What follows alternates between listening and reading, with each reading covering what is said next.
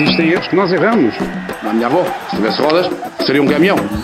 Era uma, uma figura que chamava-se Maria, estava a chorar e eu estava a olhar para o quadro, a chorar, não via nada.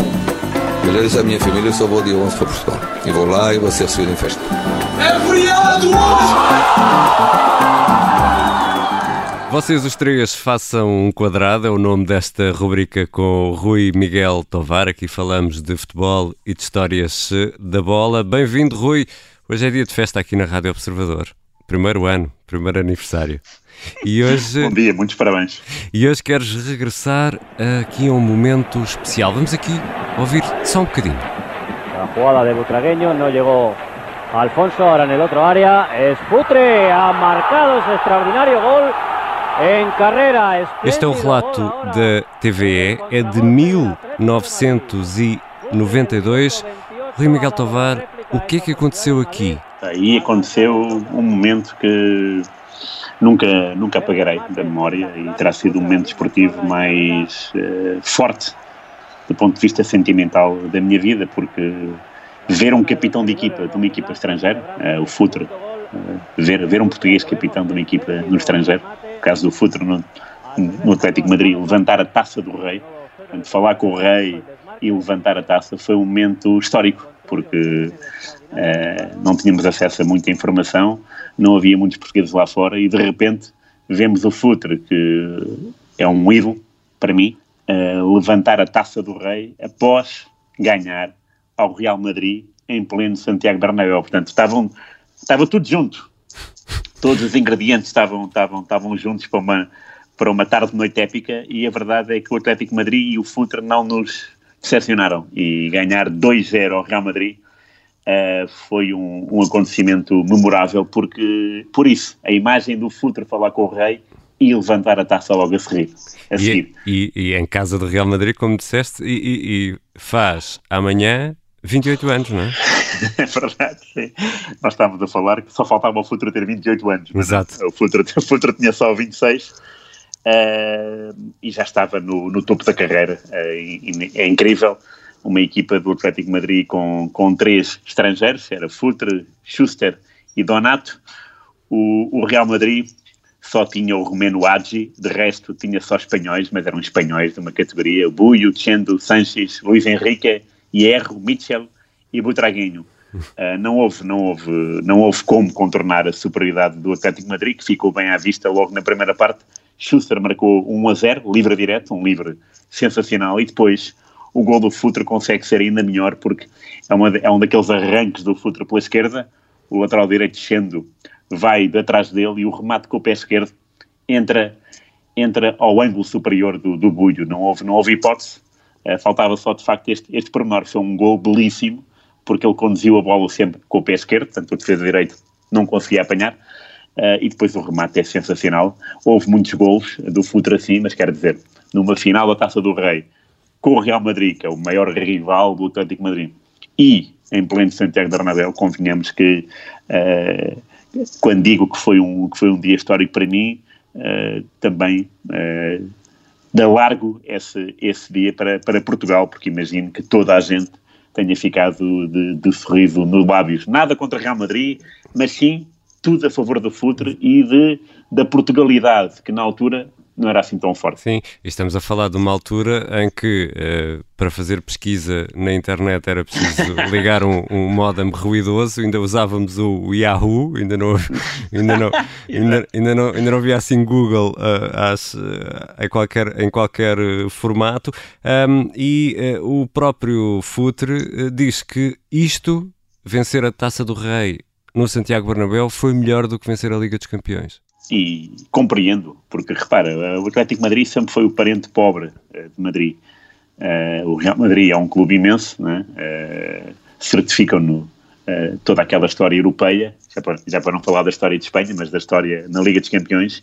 É uma equipa que ganhou tudo e mais alguma coisa, e de repente, no ano em que por acaso o Barcelona foi campeão nacional, o Real Madrid ficou em segunda à frente do Atlético Madrid por um ponto chega-se a este dia 20, 27 de junho de 92 e o Atlético Madrid consegue surpreender toda a gente, porque ninguém estava à espera uh, de um resultado tão dilatado, porque o Atlético quando jogava no Bernabéu, ganharia pela margem mínima, ou então, ou, uh, ou melhor, empataria, e se ganhasse era como se fosse quando o rei faz anos. Pois bem, o rei não fez anos, mas estava lá. E o Futre conseguiu receber a taça das mãos dele. Isso é um privilégio único, único. E, e nós apanhámos aqui uma, umas declarações do, do Futre uh, ao Atlético Madrid, em que ele uh, conta, vamos só ouvir aqui um bocadinho, em que o Futre conta que colou no espelho da casa de banho a fotografia do guarda-redes do Real Madrid. Vamos só ouvir este, este pedaço. Marcarem ao Bernabéu a, a Paco Bullo, que, com a rivalidade que havia entre, entre os dois, que eu tinha su foto em, em mi banho, não? 15 dias antes de, de jogar, não? Estava aí colada, não? Pegada em el, em, el espejo e todas as noites quando me ia acostar e, lhe mirava e, e já me, me motivava, não? E me despertava com ele, não? Rui, ele faz aqui um, Eu colei a fotografia para me enervar todos os dias e para. Sim. E quando ele faz aquele remate, ele, o Vutre está enervado de um ponto de vista muito positivo. Sim, uh, o Bulho foi sempre o maior rival de todos uh, do futuro. Nós podíamos presumir que era um defesa direito, mas não, era um guarda-redes. uh, o Bulho, de facto, conseguia tirar o futuro do sério. Eh, porque o Futre uh, estava já mais que habituado a levar nas canelas, uh, desde os tempos do Sporting, depois no Porto, em que os treinos também eram bastante duros, e depois no Atlético havia, havia, havia laterais direitos que, que entravam, mesmo nos treinos, que entravam sobre o Futre como se fossem um adversário. Acontece que nos jogos a valer, o grande adversário foi o Bulho, que era um tipo altamente irritante naquele tempo, e o próprio Futre admite que durante a carreira detestava o Bulho, tinha um ódio profundo do Bulho e era recíproco, uh, e que depois da carreira, cada um, cada um, portanto, um pendurou, um pendurou as esteiras, o outro pendurou as luvas, encontraram-se e são amicíssimos agora.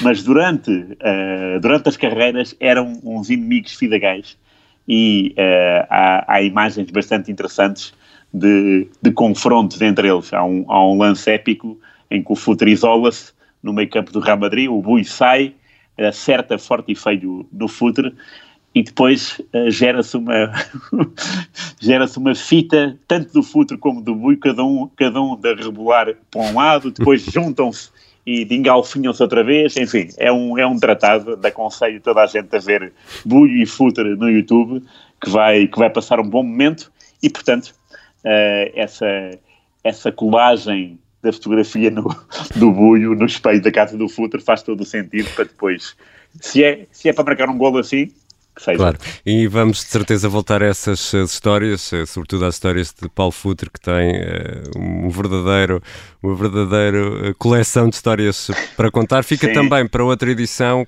explicares o, o, que é que quer dizer aquela coisa dos colchoneiros do, do Atlético ah, de Madrid, tá okay. dos rapazes boa, dos boa. colchões, tu depois contas, é contas esta tá história. Bem. Vocês, os três, façam um quadrado, a frase, por esta altura já vamos sabendo, é do Jorge Jesus e serve de título esta rubrica com o Rui Miguel Tovar.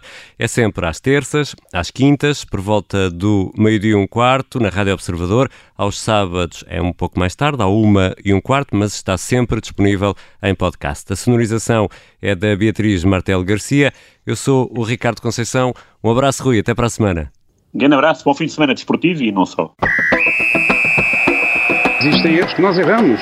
A minha avó, se tivesse rodas, seria um caminhão. Era uma, uma figura que chamava-se Maria, estava a chorar e eu estava a olhar para o quadro, a chorar, não via nada. Eu já disse à minha família, eu só vou dia 11 para Portugal. E vou lá e vou ser recebido em festa. É feriado